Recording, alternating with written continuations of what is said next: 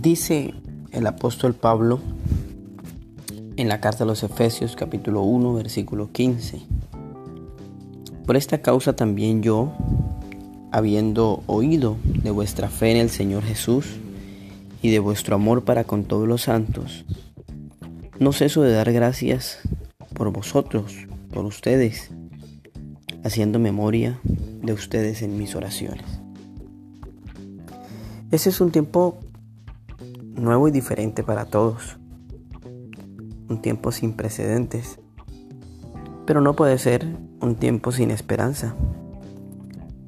El apóstol Pablo destaca en la iglesia de Éfeso dos valores. El primero, su fe, y el segundo, su amor para con los demás. Y esos dos valores deben estar presentes en nuestra vida, sobre todo en este tiempo.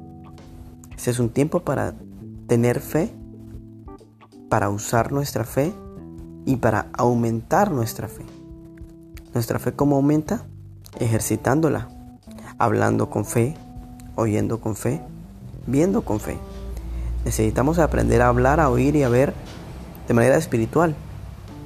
Y la única manera en la que podemos acceder al mundo espiritual es a través de la fe. Y el segundo valor es el amor hacia los demás. Esto es la solidaridad.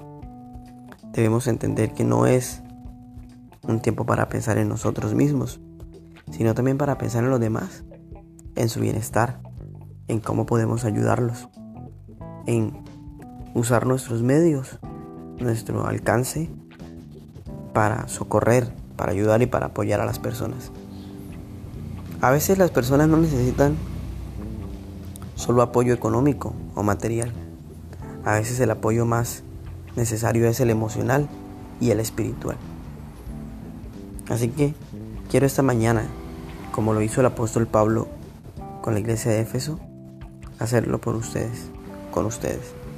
Darle gracias a Dios por el espíritu de fe y de solidaridad que hay en ustedes, para que se refleje y se revele en este tiempo de crisis.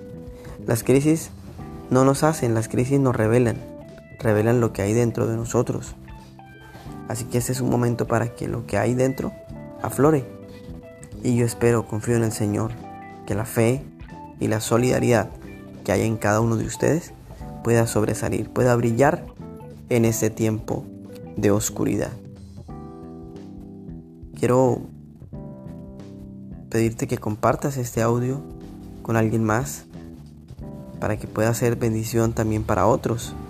Desearte un feliz día y desearte todas, pero todas las bendiciones que Dios ha planeado para ti en esta mañana.